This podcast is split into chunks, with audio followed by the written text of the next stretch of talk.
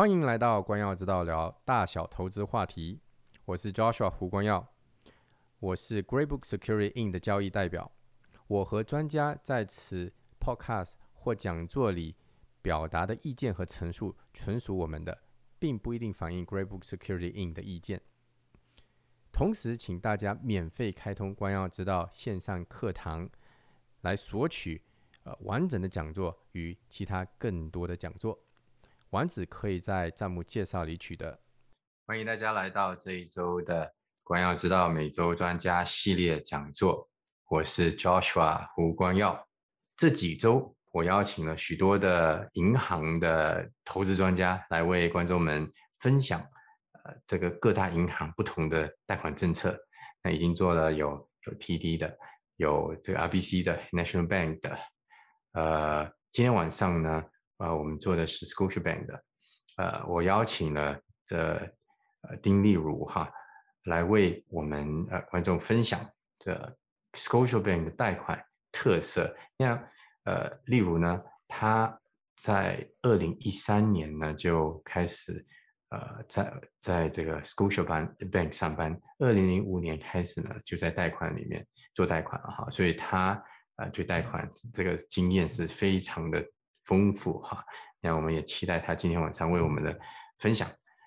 我们欢迎呃，例如来为我们分享晚上的讲座。呃，大家好，呃，我叫丁丽如，我是那个 Scotiabank 的 Home Financing Advisor。呃，就像教授说的，这个这一行做了差不多有十七年了吧。然后今天咱们就长话短说，呃，就是讲一讲，呃，我们银行有什么特色。反正各个银行来都讲说啊，我们银行政策有多少有多好，就其实就是王婆卖瓜。今天呢，我就说说我们家这瓜甜在哪儿。呃，我现在把这个 PPT 点，呃，打开，呃，看得到吧？呃，还没出来，还在等。呃，slideshow 还在等。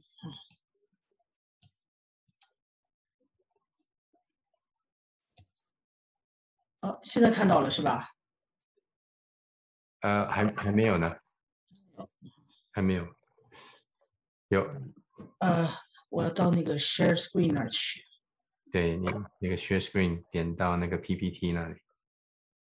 Share screen，媒体，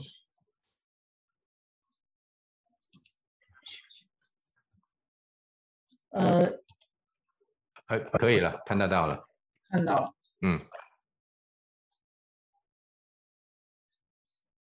嗯，好，我今天大概讲了，呃，有这么，呃，先说总体上来说，我们有什么，呃，跟其他的大多数银行不一样的地方。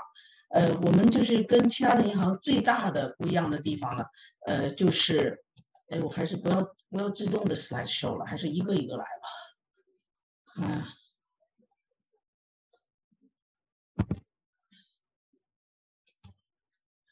呃，我们呃现在能看得到是吧？可以的，可以的。我们就是最大的不一样，就是说。我们那个贷款顾问和这个审贷，就是这个 underwriter，我们起这个中文名字呃，暂暂且说就是审贷员吧。通常呢，就是呃，你你你客人来了，我把文件准备好了，然后交上去。要通常来说呢，你就交上去了以后，你就不知道是谁拿到了这个文件，你跟这个 underwriter 之间是毫无关系的，他跟你一点都不认识，那他就公事公办，而且这些人他就是拿工资的嘛。嗯，那他反正他这个活儿干了就完了，他呃批与不批这都是一个活儿，这是通常的情况。嗯，但是我们银行呢，就我们银行就是贷款，它是有三个渠道的，一个是就去分行里头，但是分行里他就是做那种最最简单的，就是一般就是特别的那种呃 program，像什么新移民啦，什么呃高净值了，他都不做。呃，还有一个呢就是。呃，broker，反正就是 broker，就就随便吧，呃，谁谁去都可都可以。再有呢，其实我们银行就是最大的一个 channel，就是我们这个 channel，它叫 Homeland Financing Solution。我们这个 channel 呢，它我们就是这个审贷的这个人，这个 underwriter 跟我们是一对一的关系。比如说我的 underwriter，我就只跟他一个人说话，就是一个一个白人大姐，她在我们银行已经干了有三十三年了，就是人人很好，很勤奋，嗯，脑子也快，呃，就就这么样一个人。然后那个他，而且呢，另外一个特色就是他们也是赚佣金的。像我，我跟地产经纪跟谁都是一样的，我我是赚佣金的，我做一单生意我拿一单佣金。而且这个审贷的人是赚佣金的，这个我跟别人说，大家都说，哎呀，这好奇怪啊，那是不是你们两个就可以一起作弊了吗？其实也不是，呃，他会尽量的帮助我，嗯，但是呢，我们两个都要一起看着这个呃 guideline 啊，这个政策，就等于是说我们俩是一个球队的，呃，我们两个一起往那门里头攻，但是呢，他帮我看着别出界，呃，然后呢。而不是说通常的这个审贷的人和做贷款的人，他们两个是那种攻攻击和防守的关系，他他老防着你，就是。但是我们就就是这个特色，就是我跟我的 underwriter 是一对一的关系，就时间久了就就成朋友一样了。然后呢，还有他也是赚佣金的，所以他就整天，如果我的单子出不来，他会睡不着觉，你知道吗？就通常 underwriter 他不管了，你你你爱 P 不 P 对吧？所以这个是我们的一大特色。然后呢，呃，还有要讲的就是，我们在在这个呃算你的收入啊，算你的债务啊，这个算法也有跟其他的地方不一样的地方。呃，再有就是要讲的就是，呃，有几个比较有特色的这个贷款项目，像比如说投资房啊、新移民呐、高净值贷款，还有其他的一些。所以，呃，我刚才就讲了，就是说我我跟贷我跟我们这个呃 underwriter 这个审贷的人是一对一的关系，而且呢，他也是赚佣金的。呃，关于就是我们的关于收入啊、债务啊和首付的这个政策就不一样的地方，就通常呃客人打电话来说，哎呀，你那个收入我是不是要给你三个月的收入？呃，其实不一定，如果你只是一个就普通的员工的话。你的工资单哈，你就只给我一个工资单就行了。就是呃，比如说哈，上个月我批了一个一个单子，这个人呢，他的收入是十四万六，可是他过了一个月，他跟我说，呃，他跳槽了，他收入是二十三万了。那么我不需要他等着他这个新的工作，呃，要过了那个试用期啊，要要怎样？我就说你只要你第一个工资单来了就行，我就算数。呃，然后呢，再加一个工作信。就这个是特别简单的，不需要你有。如果是普通员工的话，不需要你有什么九十天、半年、一年的，这个是非常简单的事情。然后呢，还有就是，呃，最近这几年因为就疫情的原因嘛，通常如果说你是自雇了，或者是你赚 commission 的，像我这样的人，通常我们是你要看两年的收入，然后两年的平均数。但是因为这个疫情嘛，我们就有一个宽松政策，说我们不是看两年的，而是看三年的。比如说你。二零一九年，日子过得好好的，什么事儿都没有，收入挺好。二零二零年，嗯，比如说你是个地产经纪，一下子二零二零年前半年，地产就大刹车了，那你的收入就低了嘛。然后二零二一年市场又反弹了，那如果我要是说按照通常的方法，我只看二零二零年和二零二一年的收入的话，那你收入就低了。那我现在呢，我是可以看二零一九。二零二零和二零二一三年，这样你的收入就提高上来。还有呢，就是说，呃呃，我我最近正在呃刚交上去一单子，呃呃，这个两口子呢，有一个人他是在是做是做那个那个化验员的，然后他现在是正在就是生小孩了，生小孩了，你要通常生小孩了，这收入怎么算呢？我们是怎么算法呢？就是如果你出了一封工作信。说你在申请的日子啊，你你你 closing day，呃啊，你申请的时候，你在申请的时候的十二个月之内，你回来上班，你的收入就完全按照你休产假之前的那个收入来算，百分之百的算。就比如说，呃，这个小女孩她是去年九月份开始休产假，然后她说她今年十一月份回去上班，那现在是六月份吧，那么就就就没几个月她就会上班了，那她的收入我就按照百分之百她的。呃，收入来算，呃，还有呢，也还有一些就是，呃，大家也我说出来，然后有一些奇怪的说，呃，比如这种收入，就是说 spousal support，就比如这两个人离婚了，呃，离婚了呢，然后她老公给她每个月给她就这种，呃，spousal support，就就就这种钱，我们也是算数的，就就只要有个离婚协议啊，有个就这这种，还有就是牛奶金也是算数的。呃，还有一个就是下面就是最呃让人奇怪的事儿，就是比如说哈，你有一条 line of credit，你这 line of credit，比如说你你你上面有呃三十万块钱的额度，但是你一分钱都不欠，我们在计算你的债务的时候，我们是不算数的。我知道就是。我不敢说百分之百，其他的银行吧，就是大多数其他的银行这是算数的，就是说你虽然你没用钱，但你分分钟可以可以用，所以这算成你债务。但是我们呢就就不算，这是这个是可以解决很大问题。如果你要是有一个三十万的 line of credit，你再申请新的贷款，那他会认为那边你有三十万的债务，那你你你你你就少贷了三十万，那那可能就根本就贷不成了。呃，还有呢，就是我们的首付政策。首付政策也是经常有人说，哎呀，我这个首付我是不是得放九十天呢？呃，如果我这个钱是从呃国内汇来的，你是不是还要追溯到中国去什么什么？我们不是的，我们首付如果说这个首付就是你自己的钱，我们只看三十天的历史，就这个也是特别简单的。呃，还有呢，就是有些人呢，他这个首付他是。呃，父母给的这这赠与啊，这样这样的钱，也是不用去追溯到一直到源头去啊。我这个钱是父母给的，父母在中国怎样了，要提供在中国的，那我们通通都不要，就只是说你这个钱在你收房之前到账了就行，也没说非得在账户上放九十天，放放怎么样。这个是就是这是我们就跟别人非常非常不一样的地方。还有一个就是非常非常不一样的地方呢，就是我们这个投资房，如果你有投资房或者要买投资房，计算的方法就也不一样。就比如说哈，我我写了这个第一这这个第一句话说，When rental is subject，就是比如说你买了个房子，这个房子本身是要去做投资房，我们怎么计算这个投资房这个房租收入呢？我知道，就是我在别的银行也做过哈，他们就是那个计算方法比较复杂。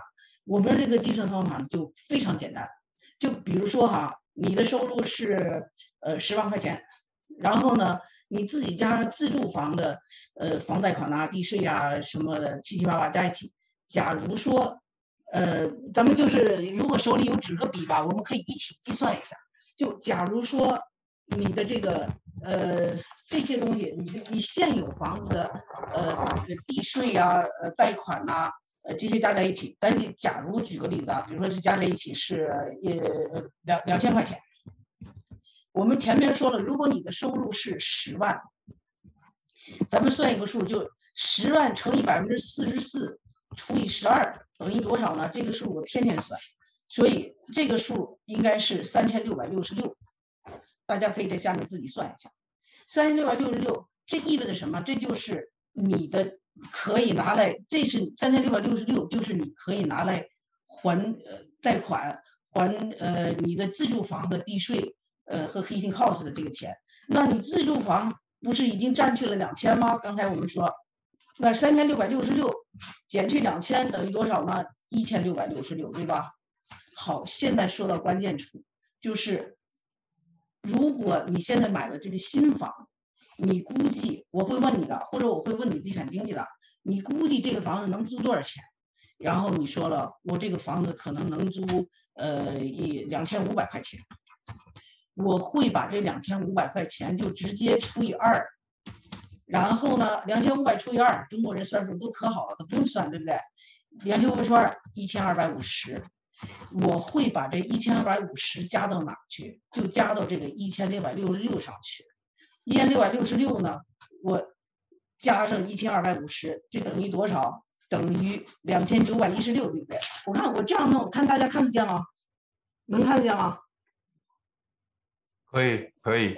这就是我的计算方法，就是说你的收入十万，你的 capacity，你的总总的偿还能力三千六百六十六，然后你自住房的负担。两千块，我把三千六百六十六减掉两千块，还剩一千六百六一千六百六十六。然后我新房子，我估计能租两千五百块，两千五百块除以二就是两千九百一十六。然后有一个我其实我是有一个小工具的，说呃我如果我的偿还能力是两千九百块的话，那我能贷多少款呢？你如果你没这个小工具，你有一个大概齐的算法，在以今天的这种 qualifying rate，就是这个的话，以今天的压力测试来算的话，你就简单的乘以一个一百八十，那这就是多少啊？两千九百一十六，两千九百一十六乘以一百八十，就是说你再买的这个房子啊，你可以贷五十二万四，看到吗？你赚十万块钱，你有一个自住房，你还可以再买一个，你还可以在新买的投资房上再贷五十二万四。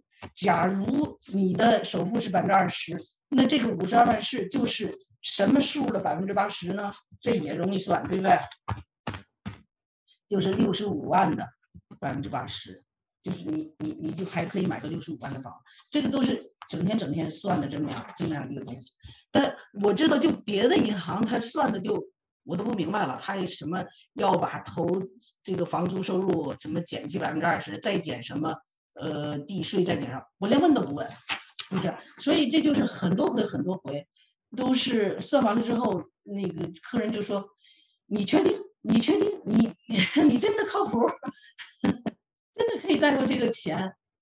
呃，反正这这种事儿是一天到晚的说。还有一个有一个客人吧，他说因为这事儿他请我吃了顿饭。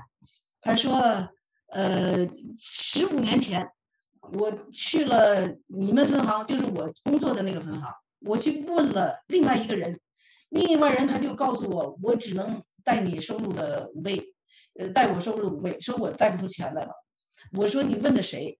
那个小孩当时是新来的，刚还没有还没完成 training 呢，还没有完成培训呢，所以他说我这事儿耽误了我十五年的事儿。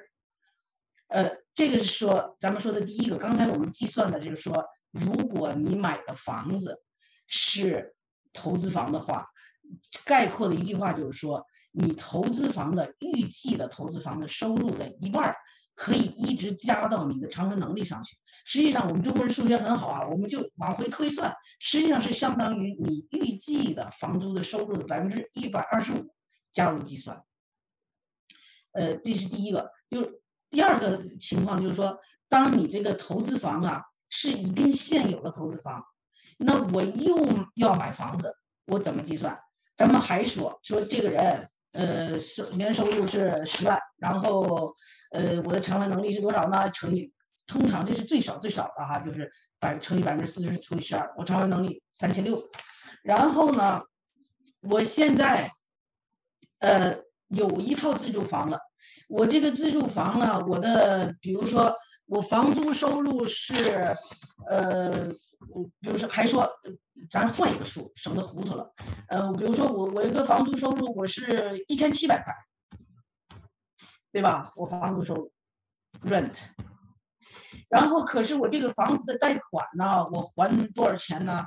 我这个贷款我还一千块，咱就不说多少数啊，咱就其实我们计算的时候就只是计算你每个月的收入和和负债情况。那我怎么算好？那这个房子我怎么算呢？算他的债务呢？我就是把这个房租的一半，这一千七百块除以二，等于多少？想都不用想，八百五十，对吧？我我记得有一回哈，我我们去也是银行去那个给我们培训，然后说如果一个人他的年收入十五万，他收入的百分之十八可以拿来就买 RRSP，一个人可以买多少？那中国人呢？那都数学好啊！你想都没想，说九千块啊！哎呀，这全屋子人都回头说，哎呀，genius！但是，他但是他不知道，这是对中国人来说这不是事儿，对吧？这是题外话了。就说，这一千七百块钱，咱回头说，这一千七百块钱的房租我除以二，得八百五十，对吧？我这八百五十，然后咱们回头又说，我这个房租是呃的一半是八百五十，然后我这个房贷款。我每个月还一千，我怎么样呢？我把这八百五十减掉一千，八百五十减掉一千等于多少？等于负一百五十，对不对？所以你这个房子的负担只是负一百五十。那我咱们还说这这个人说是十万块钱的收入乘以百分之四十四，呃，除以十二，这个三千六百六十六，对吧？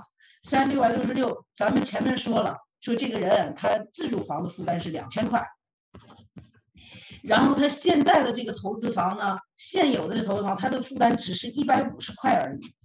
那三千六百六十六减掉这个两千一百五十，对不对？等于多少呢？一千五百一十六，对不对？看到了吗？能看到吧？我这一千五百，这这是一千五，然后我说我又要买个投资房，这个房租收入，呃，咱们说是两千块，咱还说两千块。那我之前我们计算了，说如果我买的房子的预计房租收入是两千块，我就拿它的一半加到的我的偿还能力上去一千，然后一千五百一十六加两千加一千等于多少啊？两千五百一十六吧。两千五百一十六，咱们不用我那个工具，因为不是每个人都有的。那还是两千五百一十六，你乘以一个一百八十，这个第二套那个投资房，你还可以贷四十五万二，对不对？所以你看，你一个十万块钱收入的人，实际上你是可以一直买下去，一直买下去，只不过是每一次你贷的少一点，每次贷的少一点。这就是为什么，就是我的客人里面有有有有两个投资房，有三个投资房，四个五个投资房都不在话下，因为你就是用我们的这种方法，你可以一直一直贷下去。这就是我们银我们银行就是在所有的挂里，是我们我们应该这是最甜的，在这个项目上。这说的是第二个，之前咱们说了，如果我买的投资房买的房子就是投资房，现在我我刚才又讲了，说我。我有一个现有的投资房，然后我我怎么计算他的债务？那么就是说，我要把房租的一半儿减掉 mortgage，是一个正数，就是你的收入；是一个负数，就是你的负担。你我通常，比如客人来找我说，我现在有有一个这个房，有有有有三个投资房，我通常只问他，你这个投资房，你跟我说投资房一二三，房租收入多少？房贷款多少？然后他还跟我说：“，地税多少呀？管理费多少？”我说：“这个我根本不问，我不管，我就只管房租的一半减去贷款。所以就是非常的简单，越是简单的越是宽松的，对吧？就什么事儿就是越是算的越简单，去算的越复杂，它说明它越紧张嘛。这就是为什么我们就可以，呃，就是呃，我们的投资房应该是在市场应该算是最最好的了。第三种情况。有一些小年轻人哈，比如说我我我我刚做了一个啊，呃，这小年轻人，哼我二零一六年我认识他的时候，他才上大学，然后呢，哎没还没上大学，anyway，现在呢，今年大学毕业了，大学毕业了呢，然后找了份工作，找份工作，小小女孩嘛，可能收入就四万五千块钱，然后他妈呢给他买了个 condo。买康，我当时买挺便宜，好像是四十万呢，还是怎样的？说这房子就写在这孩子名下，我怎么弄呢？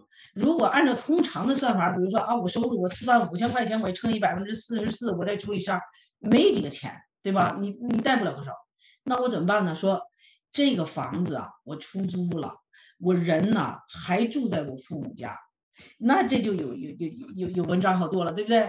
那么我我我再拿一张纸。咱们再算一遍，比如说四万五乘以百分之四十四除以十二，这个数等于多少呢？我算啊，四万五乘以零点四四除以十二，这个数啊是一千六百五十，对吧？这个还真凑巧了。我觉得还是找一个不凑巧的数，咱比如说四万七，四万七乘以个百分之四十四除以十二。然后我告诉你为什么哈，四万七乘一个零点四四除以十二，这个数等于多少呢？一千七百二十三。我喜欢这个数，为什么呢？说我呀，人呐就住在我父母家，我买这房子出租了，但是银行说你也不能说你一分钱不给你爹妈，你要硬性规你规定你，我们假设你每个月给你爹妈六百五十块钱，好。那这一千七百二十三减掉六百五十，我刚才干嘛不用那个四万五呢？这个一千六百五十减六百五十，就那个就就太整齐了，就我我就怕人记不住。那我一七一七二三减六百五十，我等于多少呢？一千零七十三，对不对？一千零七十三吧，看到了吧？然后说，我这个房子啊，我他妈说了，这个房子已经租出去了，租了两千三。那刚才咱们之前不是说了吗？如果所买的房子的，呃，所买的房子就是一个投资房，它预期的房租收入的多少可以加到偿还能力上去呢？一半儿，对吧？咱们说了吗？那两千三除以二等于多少啊？一千一百五十，一千一百五十，我把它加在哪儿？加在一千零七十三上，等于多少？两千二百二十三，看到了吧？然后呢，我再大概齐的算一下，两千二百二十三乘以一个一百八十，这孩子贷了多少钱？他可以贷四十万，看到了吗？一个四万七千块钱收入的小孩儿，他可以贷四十万，这个不是天方夜谭，这个我是一天到晚做这个。这就是为什么，就说我说的第三个就是 the first property is rental，所以这个这个这这乐坏了，这母女俩，就是小女孩嘛，大学刚毕业，然后就买了个房子。她每虽然她承受能力是四十万，但是她买价才四十万嘛，那就买价的百分之八十，很容易很容易占了三十二万块钱走。这就说的是这种我们投资房的这个是这个三种情况下的这个计算方法，就是就怎么算它都是最最宽松的。呃，刚才说的是投资房哈，然后下面呢，我们的一大特色就是，呃，新移民。我们新移民，我也是，我我我经常哈，呃，我们那个我是东北人哈，就说这话叫捡漏，我是经常捡漏，呃，通常都是说，哎呀，我那个在哪哪银行申请了，人家没批我，呃，或者是批不了我那么多，呃，为什么捡漏？那我们就是也是。这这个项目上，我们应该是很很宽松的，呃，要求很简单。如果你移民不到五年，拿你的 PR 卡拿来看看，不到五年，然后呢，你能放百分之三十五的首期，呃，然后呢，你再有一小笔钱，说如我能够支付我呃第一年的那个贷房贷款和那个。呃，第一年的贷款拿地税什么的，其实还不是完全的第一年的贷款和和地税，只是你的，比如说你的收入哈只有四万块钱，呃，然后我贷了八十万，你可以贷你收入的二十倍嘛，贷了八十万，那你你你只贷你有四万块钱，你你四万块钱的话，然后贷了八十万，八十万可能比如说你每个月还款可能还，比如说还三千块。那你我只值四万块，挣四万块钱，我怎么能还得出三千块来呀？所以你要有一小笔钱呢，能够补足这个差距就行。这就是我们所说的那个，你看那个第二行、第三行上说，PIT reserve。然后呢，就好玩的一个地方就是说，我们是看这个 projected income。呃，我比如说我刚做了这个小孩儿，这个小孩儿呢，他是干嘛？他是就是写软件的，就是那种。我还真在这一家公司里做过，叫 Embedded Software Development，它叫嵌入式，呃，嵌入入式软件开发，咱不管它了，那个那那那那高技术。总而言之，他收入是六万块，然后他买了个房子是一百一百五十万，好像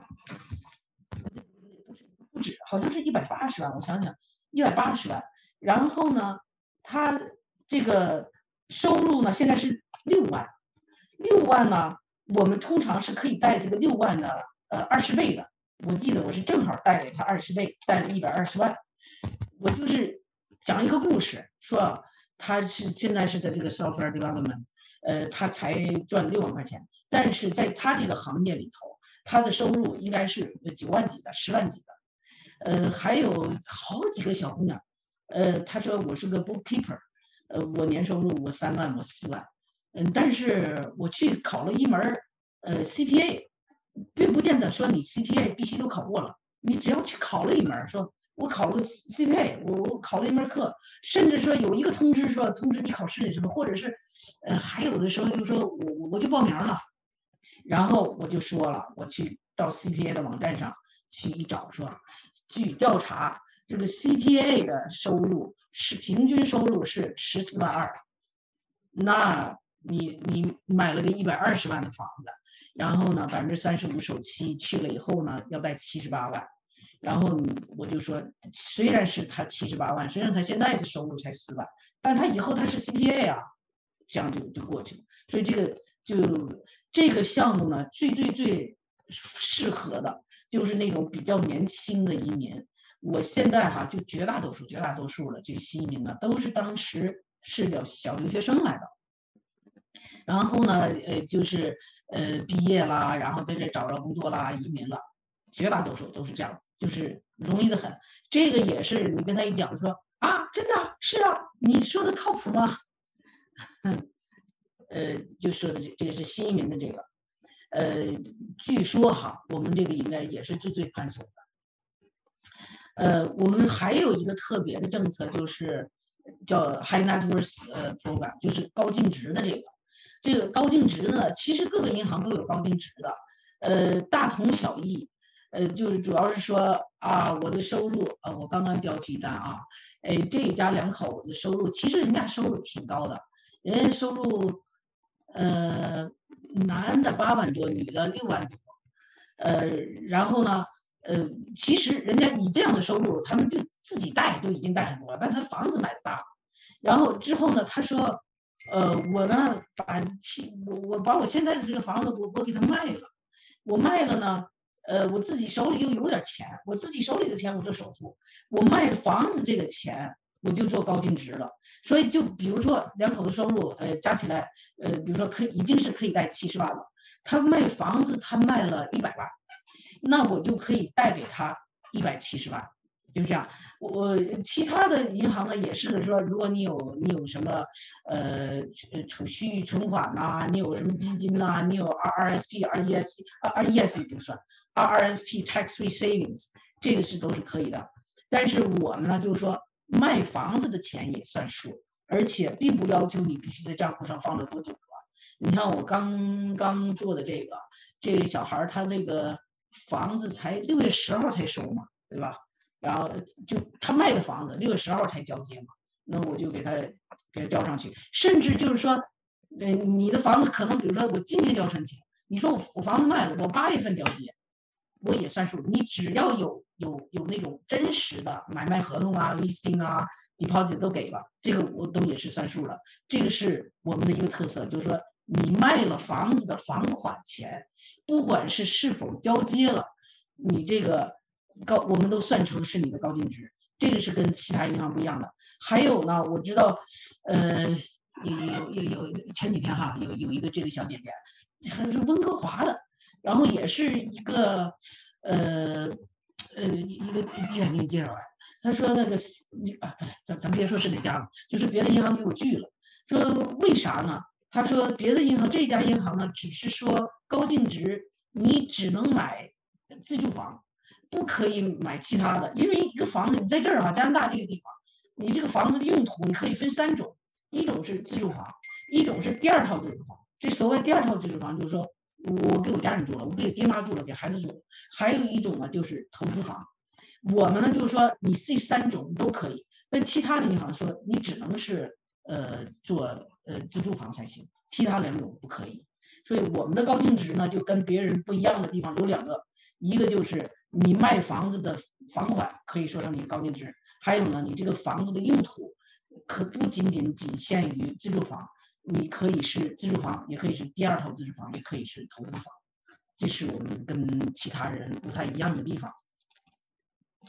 呃，其他的我们还有一些就呃比较有特色的，就比如说你是这个医学院的学生，医学院学生呢，你已经呃开始实习了。呃，只要你开始第一年开始实习了就行了。你愿意通常医学院学生实习了，实际上收入也没多少吧，可能有个七万八万的。但是呢，我们上来就按照他，我们有一个表哈，就说如果你是第一年的实习生，就自动认为你的收入是十八万五；你是第二年的实习生，就认为你是二十二万五，就就这样算。呃，如果你是第三年的实习生，呃，就实习不是实习生，就是住院医生啊，实习医生嘛。你就按照你的专业来了，呃，我前阵子刚做了一个，这小姑娘是中国人，是个呃妇产科的那个第三年的实习医生，然后呢妇产科我一查，呃，可以按照三十三万来算，然后就买了个巨大的房子，呃，这个就是很很很简单，他这个收，他就关于他这个收入，我们就有一表格，你呢就给我提供说我现在在哪实习了？你叫什么名儿？我上网上一查，我就能查着你有一个就那个这些这些医就学医的这个医学院学生，他都有一个 code，我就找着了，说哦，他上面就写了他是在哪个大学来的，然后这是第几年的实习医生这样的，非常简单。呃，下面还有呢，就是。这个也是很经常说，我别的地方给我拒了，然后到我们这儿来，就是这种呃有工签的，呃这这这种人有工签呢，就是分两种，有工签有的人可能就直接了，像比如说有些有些公司直接就上印度去招了个那个写写那个写写软件的，呃有有这种，还有呢就是小留学生，然后我毕业了，我先拿工签。嗯，然后我买房子，这个呢就是一视同仁，就是你，但是要求就是你的首付，呃，必须是百分之三十五，然后就看你的，就看你的收入了。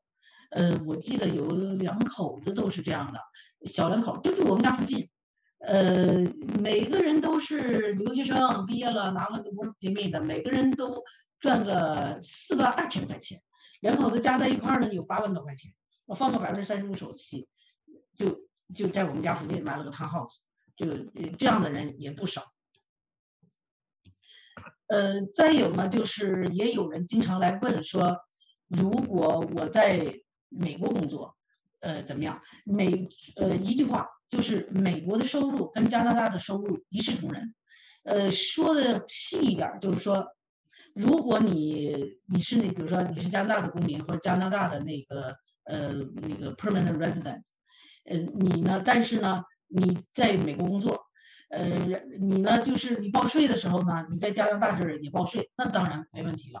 还有一种呢，就是说我跟加拿大毫无关系，我我就是一个美国公民，美国的什么，呃，然后呢，我要到加拿大来买房子，他们他们的收入就我们就是一样，就只看看工资单、工作信。就就行了，然后呃，大不了就是还再要个两个月啊、三个月的银行账户，就是呃，就就就完了。呃，所以你要说这个 Scotia 上这个瓜甜在哪儿，我能想起来这个甜处大概就是这些了。嗯，当然就是每个人的情况不一样嘛。你要是有什么问题啊，你就跟我联络。呃，就是就就这是我的电话呀，呃，还可以 scan 一下，扫描一下我的那个呃 WeChat。嗯，所以我讲的大概就是这些，然后看看大家有什么问题。请免费开通关耀之道线上课堂来听以下 Q&A 的部分，谢谢。